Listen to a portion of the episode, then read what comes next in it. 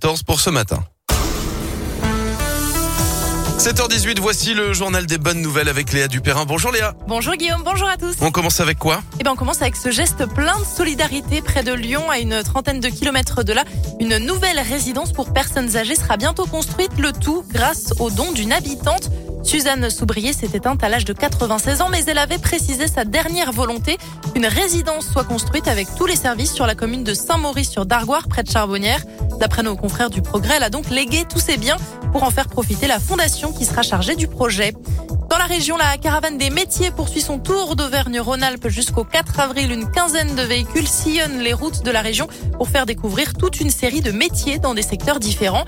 L'initiative s'adresse aussi bien aux plus jeunes et à leurs parents qu'aux étudiants et aux professionnels qui souhaitent se reconvertir au programme réalité virtuelle, simulation 3D, application digitale, en plus des rencontres pour découvrir l'agriculture, l'hôtellerie ou encore l'industrie.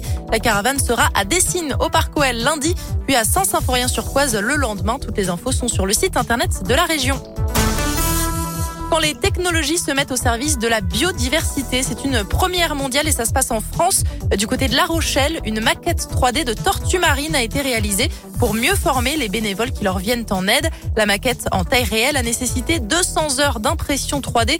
Pour les associations de protection des tortues de mer, ça représente une avancée très importante pour savoir comment bien secourir les animaux sans les blesser.